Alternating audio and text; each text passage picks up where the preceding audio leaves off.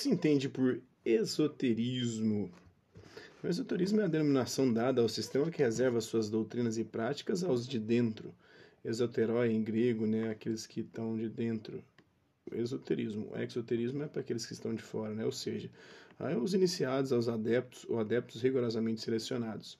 Consequentemente, o esoterismo também é conhecido por ocultismo, termo proposto e defendido por Papos, é, que morreu em 1922. Na verdade, o esoterismo, o ocultismo, abrange hoje em dia diversas modalidades ou escolas. Tem a cabala, a gnose, a astrologia, a teosofia, a rosa cruz, correntes espíritas maçônicas, as quais professam um fundo comum de doutrinas secretas.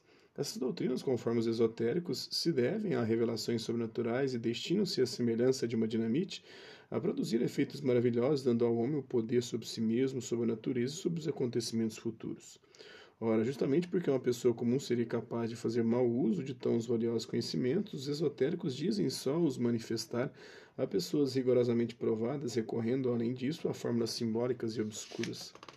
Mais precisamente, os esotéricos eles alegam que as ciências propriamente ditas elas estudam os fenômenos visíveis e experimentais, enquanto eles pretendem analisar o conjunto de energias invisíveis da natureza, de Deus e do homem, adquirindo um conhecimento muito mais profundo de tudo o que nos cerca. Consequentemente, os ocultistas eles julgam possuir em plenitude a verdade que as ciências e também as religiões só em parte atingem.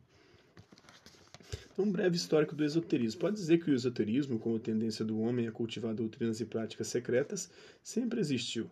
As civilizações mais antigas da Índia, da Mesopotâmia, do Egito, apresentam seus documentos de caráter ocultista.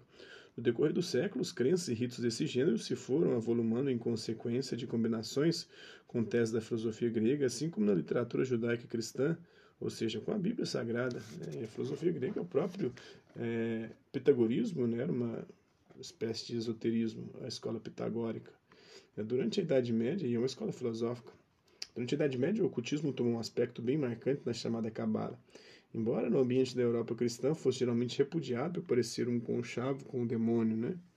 Durante o século é, do século XV em diante, com o surgimento do humanismo, o esoterismo tomou nova importância.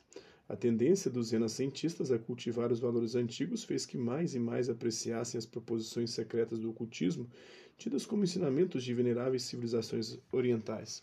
Desde fins da, da Idade Média apareceram no cenário os eruditos, alguns que procuravam combinar entre si a, religião, a ciência e a religião, a mística, né, a fim de dar a explicação mais completa possível aos mistérios do mundo.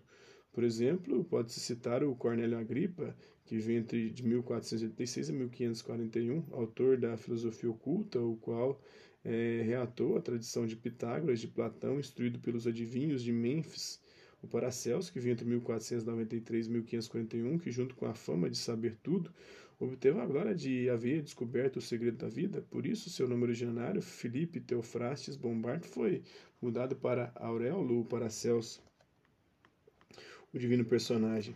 O sapateiro Jacob Boehme, que viveu de 1575 a 1625, o marquês Cláudio S. Martinho, que viveu de 1743 a 1803, o conde de São Germano, é, José Balsamo, também chamado de Cagliostro, é, no século XVIII, particularmente famoso tornou-se o Fabre d'Olivet, que viveu de 1767 a 1825, que na sua obra A Língua Hebraica Restituída pretendeu reconstituir as origens da linguagem e reconstruir o edifício do idioma hebraico primitivo e, mediante códices encontrados nos santuários do Egito, penetrar o sentido profundo da cosmogonia de Moisés, segundo o, Gênesis capítulo 1.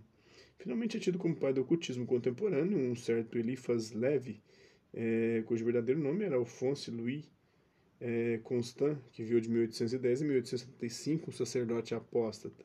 Merecem especial menção Stanislau de Guaita, de Gaita, Guaita né, que viveu de 1860 a 1899, historiador do esoterismo e Gerard Encausse, é, é, que morreu em 1922, dito Papos, que procurou exprimir os ensinamentos do ocultismo em linguagem científica moderna. Atualmente no Brasil, o ocultismo existe em múltiplas entidades científicas religiosas de caráter secreto ou semi-secreto, instituições espíritas, maçônicas, teosóficas, cabalistas. Então é isso aí. Só um pouco desse conteúdo. Espero que vocês tenham gostado do vídeo. Quem curtiu, dá um like. Quem não curtiu, dá um dislike. Hasta la vista, babies. E até a próxima.